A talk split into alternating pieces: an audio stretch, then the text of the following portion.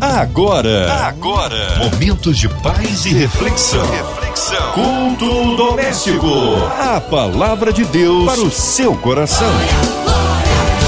93 FM, a rádio do povo de Deus, começando por aqui mais um culto doméstico, aquele momento lindo que a gente é abençoado, impactado pelo poder da palavra de Deus explanada a cada dia por um pastor, trazendo bênção ao nosso coração. E hoje, nesse culto, recebemos o pastor Armando Sidaco, da Igreja Batista em Barra do Imbuí, em Teresópolis. Boa noite, graça e paz, meu querido pastor Armando Sidaco. Quero saudar imediatamente ao nosso querido locutor Alexandre Teixeira. Quero saudar aos ouvintes de nossa rádio. Quero desejar a paz do Senhor Jesus para cada pessoa que está a nos ouvir agora. Maravilha, graças a Deus. Então, pastor, conta pra gente aí em qual livro vamos meditar, qual o versículo, qual o capítulo, se é no Novo, se é no Antigo Testamento. No livro de Apocalipse, capítulo 3, verso de 17 a 22. A palavra de Deus para o seu coração. Diz assim: Estou rico e abastado e não preciso de coisa alguma. E nem sabes que tu és infeliz? Sim, miserável, pobre, cega e nu.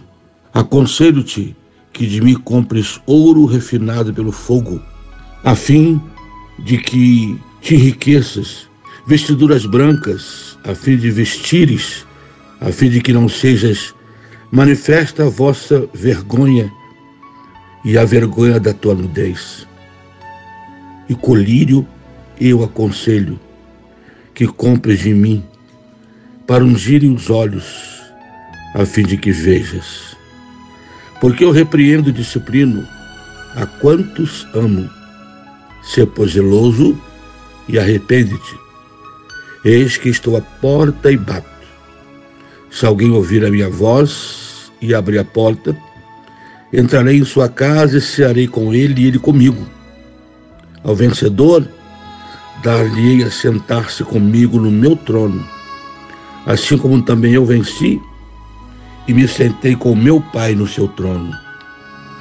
Quem tem ouvidos, ouça o que o Espírito diz às igrejas. Amém.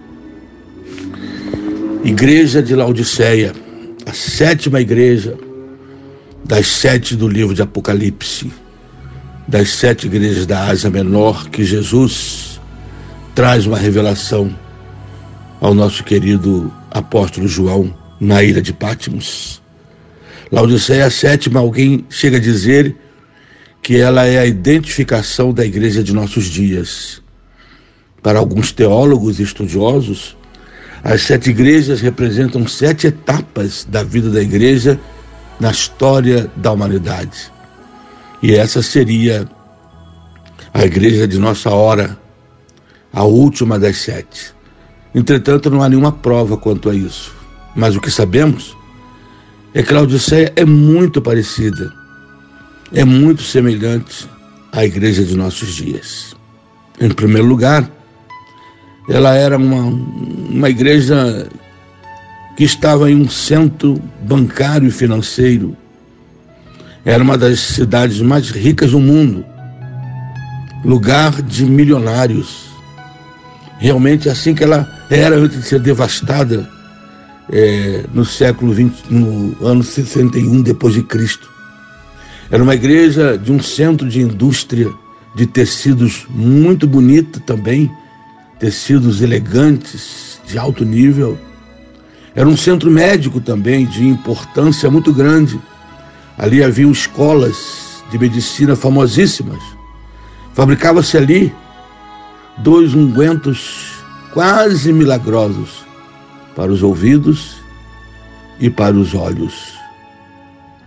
Era uma igreja que habitava, que estava num centro de águas térmicas, enfim, uma igreja bem situada, uma igreja boa no que concerne ao seu local, uma igreja rica que concerne as suas condições financeiras e condições outras, de gente intelectual, de gente capaz, essa é igreja de Laodiceia.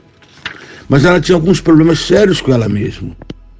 Ela tinha alguns problemas que fizeram com que Jesus escrevesse dizendo para ela que ela era cega, pobre, nu e que precisava urgentemente de restauração. Jesus identifica essa igreja ao mostrar que lhe faltava fervor espiritual.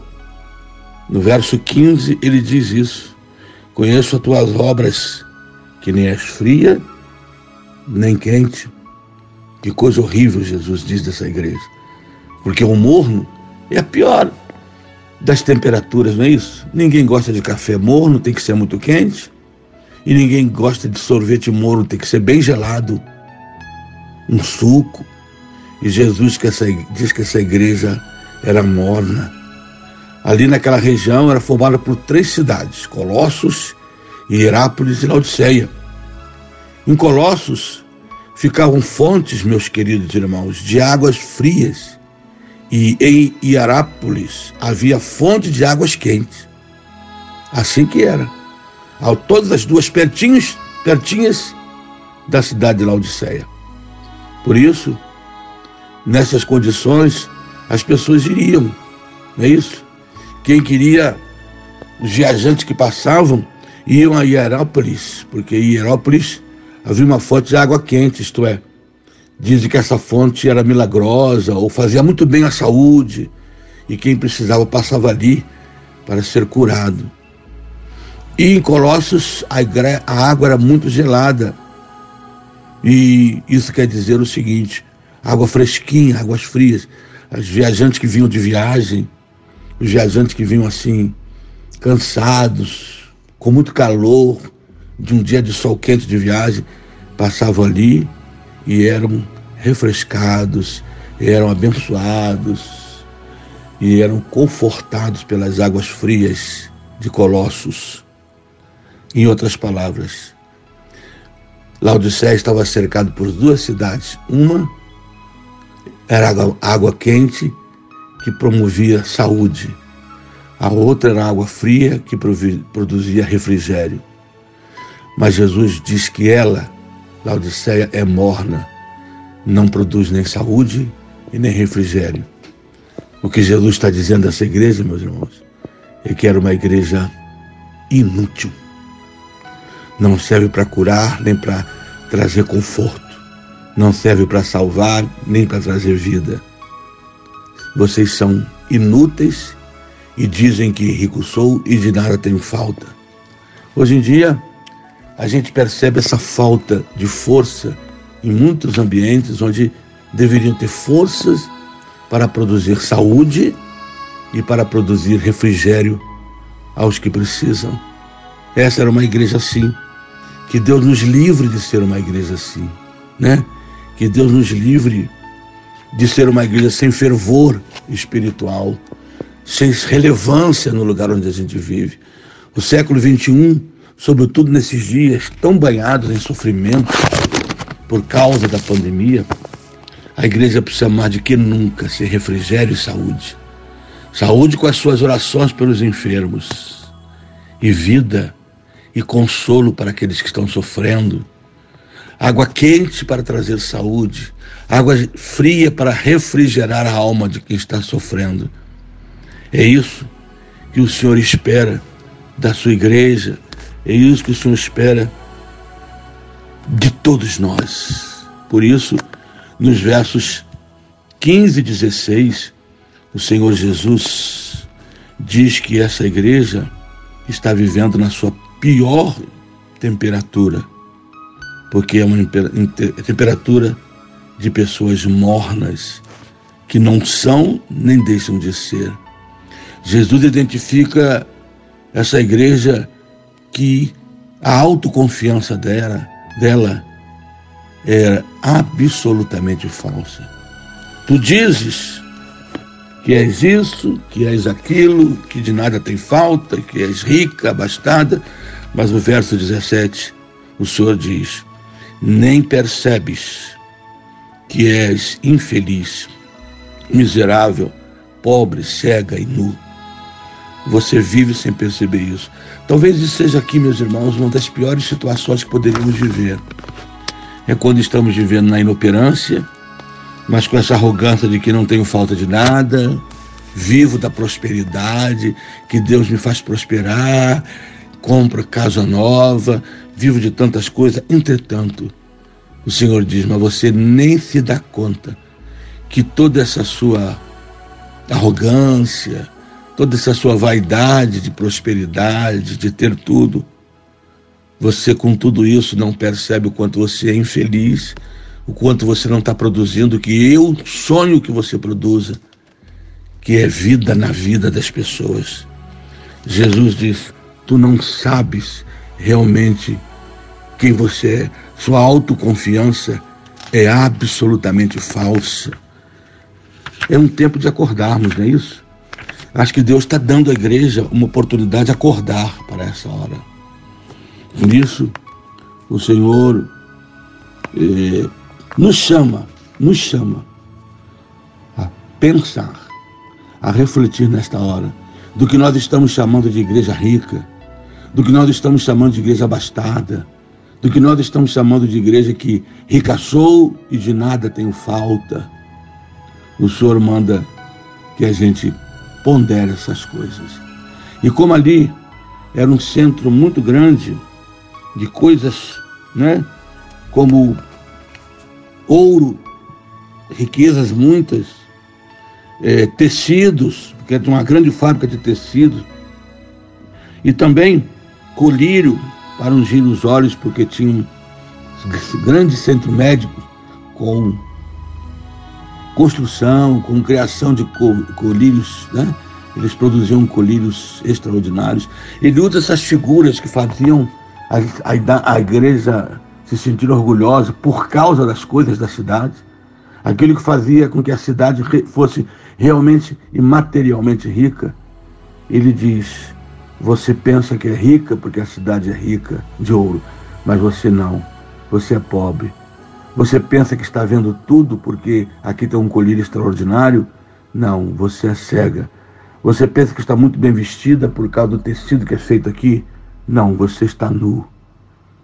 Essa é a palavra de Jesus para mostrar-nos muitas vezes que riquezas humanas, riquezas materiais, prosperidade apenas de homens não é o que identifica uma igreja do Senhor, realmente uma igreja do Senhor, poderosa na sua ação de abençoar vidas.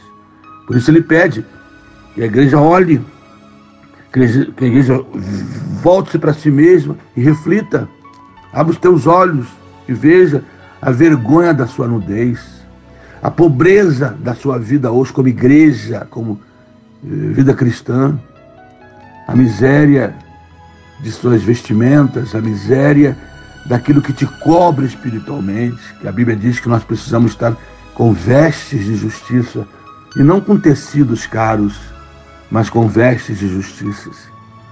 Igreja, meus caros, para o século 21 e para esse momento, precisa aceitar os conselhos de Jesus, de comprar dele ouro, mas ouro que ele mesmo refinou no fogo.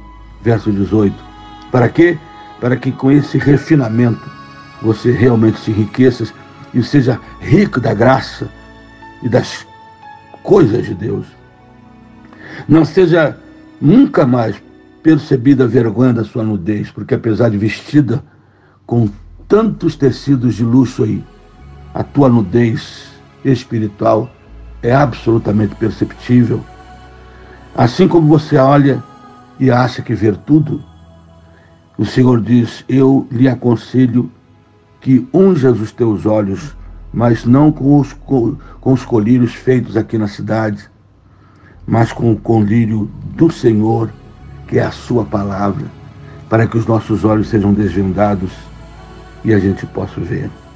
Queridos, apesar dessa igreja ser essa igreja tão cheia de lutas, de problemas, o Senhor a ama. Porque é assim mesmo. As igrejas muitas vezes passam por esfriamento, por autossuficiência, por vaidade, por frieza espiritual, mas é a igreja de Jesus, ele continua amando a igreja. Por isso, no verso 29, ele diz: Eu repreendo e disciplino a quantos amo Ser pois zeloso e arrepende-te. Ele está disciplinando a igreja. Mas ele está dizendo: sabe por que eu faço isso? Porque eu amo vocês. Porque eu dei a minha vida na cruz por vocês. Porque eu não vou desistir de vocês. Vocês são a minha igreja. Esse é o meu consolo. E com certeza é o consolo daqueles verdadeiros crentes em Jesus, consagrados ao Senhor, é que Ele não desiste de nós. E que algum dia Ele vai fazer uma restauração, um reavivamento. Antes da gloriosa volta do Senhor Jesus, eu tenho certeza que o Senhor ainda fará maravilhas no meio do seu povo. Não, não pense que a igreja está jogada aí ao léu. Não pense que a igreja está entregue ao inimigo, não. Deus continua no controle e Jesus continua sendo o cabeça da igreja, o Salvador e o Senhor dela. Só pede uma coisa, para que tudo possa se tornar novo. Nesse verso 19, o conselho dele. Sê, pois, zeloso e arrepende-te. Seja cuidadoso agora e arrepende-se. Arrependimento quer dizer mudança de mente. Mude a sua maneira de pensar. Você não é rica porque apenas tem dinheiro. Você não está bem vestida diante de Deus com vestes espirituais apenas porque tem tecido claro. Você não está vendo tudo, está tendo visão de Deus apenas com colírio de homens. Se, pois, zeloso arrepende-te. Arrepende disso tudo e volta. O Senhor diz: Eu estou à porta e bato. E se alguém ouvir o verso 20, eu vou abrir a porta, entrarei e cearei com ele. Interessante, né? Jesus batendo a porta do lado de fora, esperando que alguém abra para que ele entre. Mas a gente tem que ter pressa nisso, meus irmãos. Porque no livro de Cantares diz que o noivo bateu a porta a noiva já se sentia confortável no seu leito, já estava deitada, coberta, e disse: Eu ainda vou ter que descer da cama, sujar os meus pés que eu já lavei. E ela demorou tanto, quando abriu, ele já tinha ido embora. E ela teve que correr desesperadamente atrás dele. Por isso o Senhor diz aqui: Estou à porta e bato, eu quero cear com você. Cear, eu quero produzir festa e comunhão com você. Portanto, é hoje. É hoje o dia de você abrir a porta. Não deixe passar, meu irmão. Não deixe passar, irmãos em Cristo, igreja querida. Porque podemos abrir a porta e, como aquelas dez virgens loucas, ser tarde demais para encontrar um noivo. Se alguém abrir, eu entrarei. E ao vencedor estará sentado no trono com ele, como ele sentou com o Pai. Isto é, ao vencedor como igreja, reinará comigo por toda a eternidade, como ele prometeu à igreja. A ordem, a ordem é pequena. Arrependa-te. Se meu povo que se chama pelo meu nome buscar a minha face e se arrepender, eu ouvirei do céu, perdoarei seu pecado, sararei a sua terra. Essa pandemia é realmente algo terrível, mas está sendo uma grande bênção para a igreja provar quem ela é como ela precisa de riquezas espirituais, de saúde, mas da dependência do Senhor, de visão, mas a visão da palavra de Deus. Quem tem ouvidos, ouça, é o último verso. A súplica de João aqui, que revelou a palavra do Senhor Jesus, é esta. Você tem ouvidos para ouvir? Não apenas ouvidos materiais, mas quem tem ouvidos para ouvir com a fé, com o coração, com os ouvidos do coração. Quem tem esses ouvidos, ouça, porque eu estou falando para aqueles que podem ouvir. Essa é a palavra do Senhor. Que nós todos ouçamos a Sua palavra hoje, para que Ele mande um avivamento, para que nos arrependamos de nossos pecados e um novo tempo aconteça a igreja não está jogada ao acaso. Eis que eu repreendo, diz Jesus, e disciplino a tantos quantos amo. Ele ama a nossa igreja, ele ama o seu povo, independente da denominação, ele nos ama. Que Deus te abençoe e me abençoe nesta hora. Amém. Glória a Deus, que palavra impactante, hein? Que bênção, pastor. Que maravilha ouvir a palavra de Deus nessa noite. E esse momento eu queria pedir ao Senhor, meu querido pastor Armando Sidaco, para fazer esta oração, orarmos juntos por todos os pedidos de oração que chegam aqui na emissora, na 93, por e-mail, pelo Facebook, pelo telefone, pelo WhatsApp. Muitas pessoas carentes da palavra, de ouvir a palavra de Deus, de receber o milagre do Senhor Jesus. Inclua também aí em suas orações as autoridades do Brasil, Cristina Xisto, Dona Evelise de Oliveira, Marina de Oliveira, Andréia Maia, família, todos os nossos companheiros, colaboradores aqui dessa empresa MK Music, que possamos todos ser abençoados e impactados pelo poder de Deus nesta oração. Pai, nesse tempo da igreja do século 21, Pai, nesse tempo de início de novo século, apenas 21 anos, Deus, nesse tempo em que no começo desse século fomos surpreendidos por essa pandemia que veio fazer com que nós não pudéssemos mais nos abraçar tanto, ficarmos longe usando máscaras. É tempo também de tu falares com a tua igreja e mostrar para a tua igreja, Pai, que tu a amas de verdade e que a disciplina que ela está passando as dores, as lutas, os perigos, as perdas, as enfermidades, têm um propósito. Para o mundo pode ser maldição, para a igreja é um propósito, aproximá-la mais do Senhor. Portanto, Deus, olha para aqueles que por causa da pandemia esfriaram na fé. Mais de 10 milhões de pessoas, Senhor, no mundo abandonaram a fé e a igreja. Por favor, aqueles que podem ir, que tem condições, guardando as restrições e todas as garantias, que nós possamos nos reaquecer para continuar na tua presença. Tantas outras coisas já fazemos. Precisamos aferventar a nossa vida espiritual. Eu oro por aqueles que nesse momento estão enfermos, nos seus lares, nos hospitais, nos respiradores, Estende a tua mão que cura, ó Deus. E usa a tua igreja para ser instrumento de cura através da oração, do socorro. Cuida dos enfermos. Cuida, ó Deus, dos que trabalham à frente dessa batalha, médicos, enfermeiros, auxiliares de enfermagens, enfim. Cuida de todos os outros trabalhadores que estão precisando ir para as ruas trabalharem também. E cuida da tua igreja que está sendo fiel e permanece com as portas abertas, guardando as restrições necessárias, mas servindo ao Senhor. Cuida do nosso governo, nesse momento, esse combate que está, onde os homens pensam mais em política do que no bem-estar das pessoas. Nós oramos para que tu tenhas misericórdia do presidente, dos governadores, dos senadores, dos deputados, do Supremo Tribunal Federal Vá ao encontro da nossa pátria, Senhor. Estende a tua mão e sare a nossa terra. Obrigado pela oportunidade de estar com a nossa rádio mais uma vez. Obrigado por toda a nossa gente. Nós oramos em nome de Jesus. Amém. Maravilha, graças a Deus. Muito obrigado, viu, pastor? Por esses momentos que passamos juntos aqui. Foi um prazer tê-lo aqui no programa Culto Doméstico e deixando esse momento final para os seus cumprimentos e também aí para o senhor fazer o seu encerramento, divulgar a sua rede social. Oh, graças a Deus. Agradeço muito a oportunidade de falar, repito, a minha igreja em Barra do Bui, Teresópolis, aqui é o pastor Sedaco. Eu estou toda domingo às 10 horas da manhã e também às 19 horas, adorando a Deus pelo nosso link e também presencial, guardando as restrições, não é isso? Culto também presencial. E às quintas-feiras, às 19h30, começa o culto de oração, às 20 horas entramos no ar pelo canal da igreja, às 20 horas.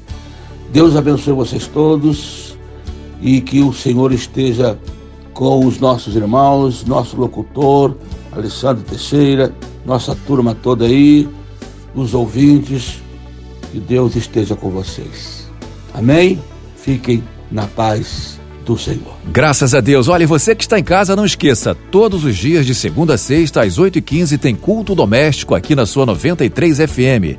Acesse as plataformas digitais, que lá também está o culto doméstico e vários programas aqui da sua 93 FM. Um abraço, até amanhã, se Deus quiser. Não desliga não, porque vem aí o programa do Comerge. Você ouviu? Você ouviu? Momentos de paz e reflexão. reflexão. Culto doméstico. A palavra de Deus para o seu coração.